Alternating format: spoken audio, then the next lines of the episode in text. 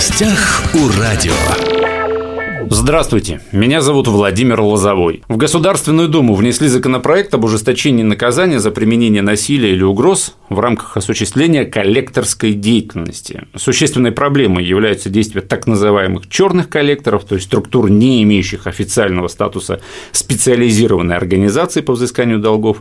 Их деятельность и методы воздействия, по мнению прокуроров, нуждаются в уголовно правовой оценки. О работе коллекторов, о том, как себя вести с такими структурами, не только с черными коллекторами, но в принципе с коллекторами, поговорим с нашим гостем в студии. Филипп Юрьевич Пешков, заместитель начальника отдела ведения госреестра и контроля за деятельностью юридических лиц, осуществляющих функции по возврату просроченной задолженности Управления Федеральной службы судебных приставов по Хабаровскому краю еврейской автономии. Филипп Юрьевич, здравствуйте. Добрый день. Давайте определимся изначально с терминологией, да? Вот что такое черный коллектор?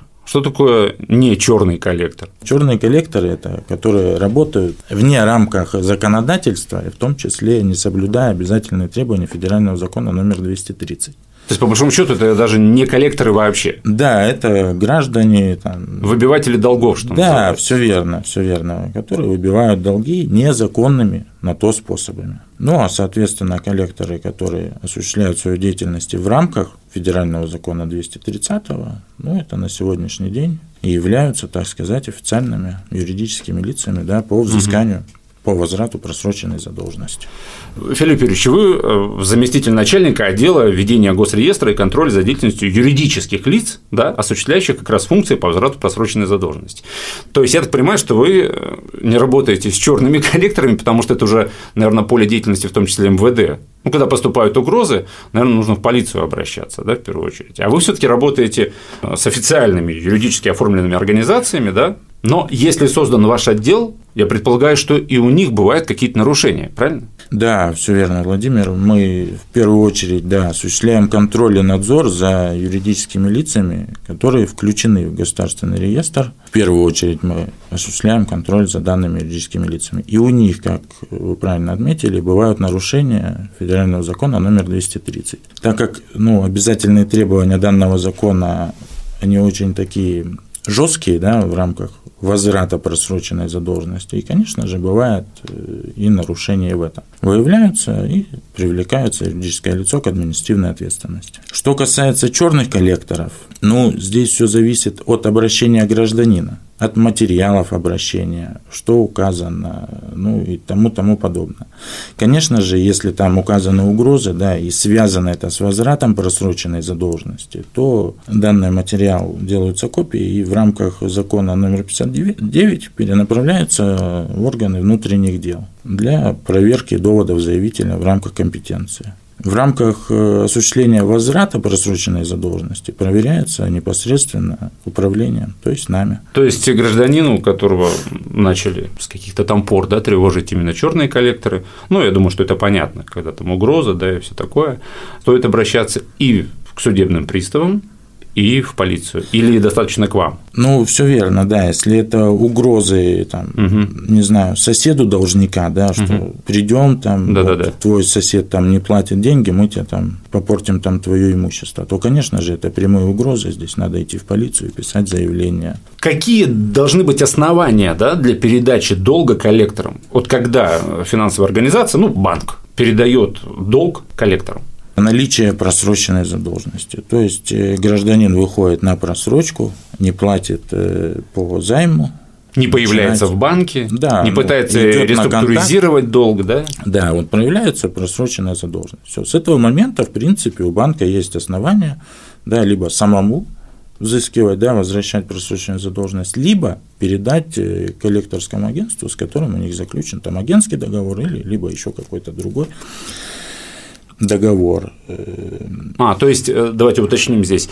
Не у всех банков да, есть своя вот служба безопасности, которая работает как раз э, с должниками. Да? То есть, как правило, финансовая структура заключает э, договор да, вот именно с с коллекторской компании какой-то, да, и уже коллекторская компания за какой-то свой процент работает. Да, все верно, не у всех банков есть, у кого-то, может быть, штат не позволяет, может быть, помещений нет, там, ну и тому тому подобное, может быть, много. И, конечно же, они заключают договор, да, и юридическое лицо начинает работать непосредственно с должником уже по возврату его просроченной задолженности. А вот мне интересно, как банки передают долг коллекторам? Ведь, по идее, здесь же должно согласие заемщика на это быть или нет? В условиях договора при оформлении займа там, или кредита, ну или еще какой-то да, финансовой продукции, заемщик, да, гражданин, подписывает договор. В данном договоре, в условиях договора уже указано, что в случае просрочки Э, банк там, или любая иная микрофинансовая организация имеет право передать данную задолженность в работу там, третьему лицу. Под третьим лицом, соответственно, понимается это коллекторское агентство. После того, как у гражданина появляется да, просроченная задолженность, банк его уведомляет о том, что мы передаем просроченную задолженность в работу там такого-то, такого-то коллекторского агентства. А, то есть банк обязан предупредить заемщика? Да, да, в течение 30 дней обязан его предупредить. Как правильно общаться с коллекторами, отделами взыскания, так, по-моему, в банках да, это называется, где они есть? Ну, если говорить о самом гражданине, который имеет просроченную задолженность, нет никакого такого, чтобы да, законом регламентировался порядок общения с сотрудниками или представителями данных обществ или банков. Ну, это все зависит от самого гражданина. Если он намерен погасить задолженность и действительно возникли финансовые сложности, то ему лучше, наверное, будет выйти самому на там, коллекторское агентство, которое занимается возвратом, угу. или это банк, либо это будет телефонный звонок, либо это будет приличные встречи, неважно, как это все будет выглядеть, если он, конечно, намерен погасить данную задолженность то ему не надо скрываться от коллекторов, там, не брать трубки и там, еще, еще, еще тому подобных там, вещей делать.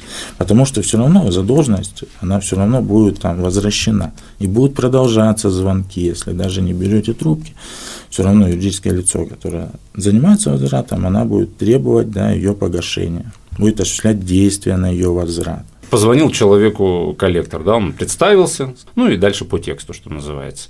После этого звонка заемщику, да, должнику в идеале стоит прийти в банк и начать решать вот свои проблемы, то есть уже без общения с коллекторами. Ну, возможно сделать и так, ну а зачем, если сейчас вот в данное время занимается коллекторское агентство? все условия там и приоритеты, возможно, и по задолженности, да, снижение там, я не знаю, там реструктуризация, все эти вопросы могут и решить и коллекторы. Поэтому, в принципе, можно и не идти в банк. Оплатить. Можно общаться с коллектором. Ну вот, пообщавшись с коллекторами, заемщик решил оплатить долг.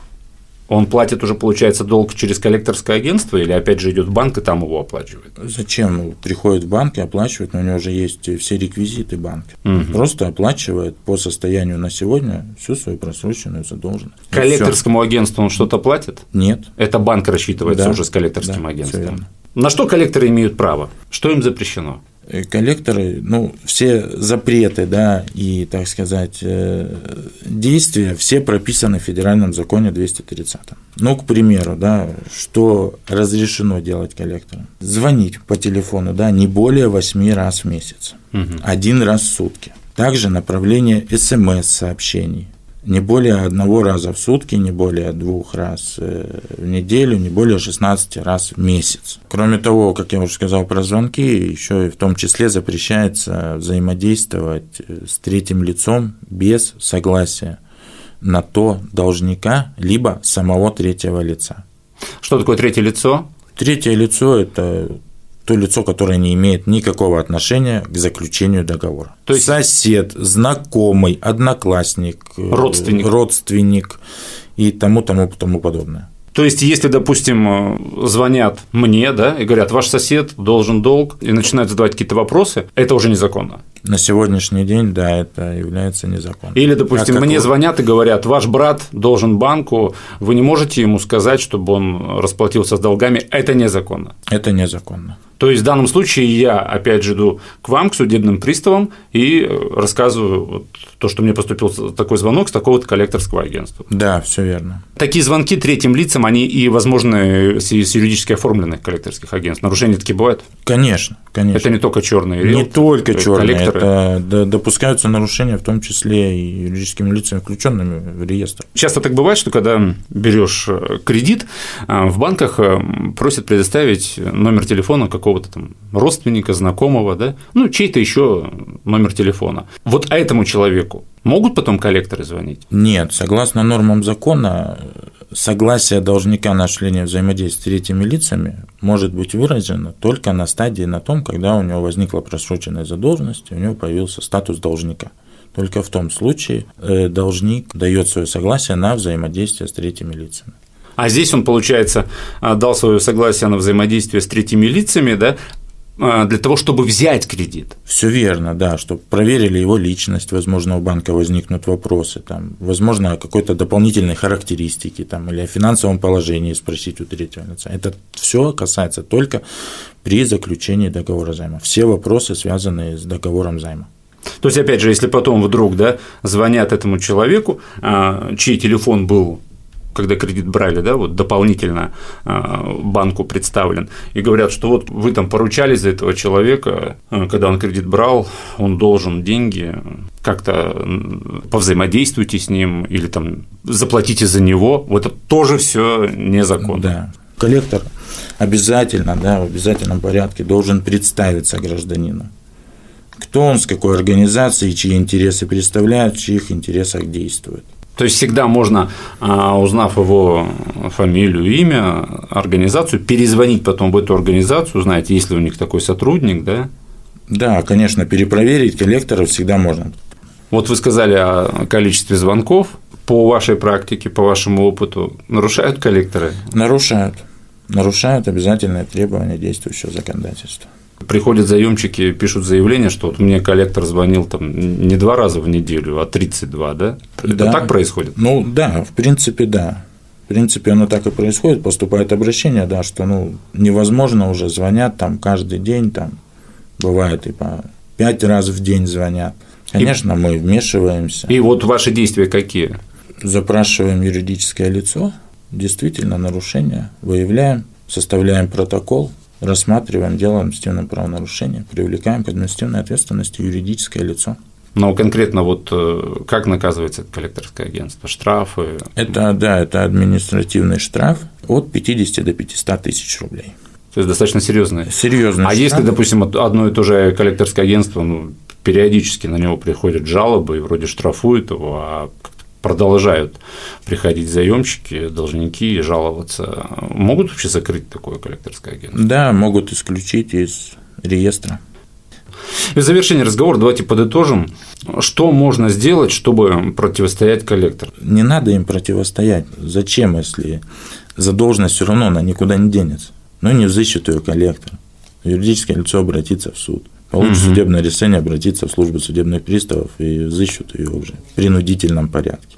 Сегодня мы говорили о работе коллекторов. В студии у нас был Филипп Юрьевич Пешков, заместитель начальника отдела ведения госреестра и контроля за деятельностью юридических лиц, осуществляющих функции по возврату просроченной задолженности управления Федеральной службы судебных приставов по Хабаровскому краю юридической автономии. Филипп Юрьевич, спасибо, что пришли. Спасибо. Я вам. думаю, в принципе, вот так вот в эти сжатые временные рамки всего достаточно подробно рассказали. Уважаемые друзья, все записи наших интервью есть на SoundCloud, на всех подкастах. Восток России представлен во всех социальных сетях. Всего вам самого хорошего.